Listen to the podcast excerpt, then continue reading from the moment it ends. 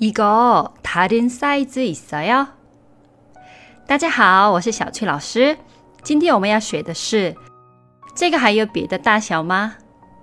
이거다른사이즈있어요 다른是别的意思，大小的话直接用英文的单词 size 就可以。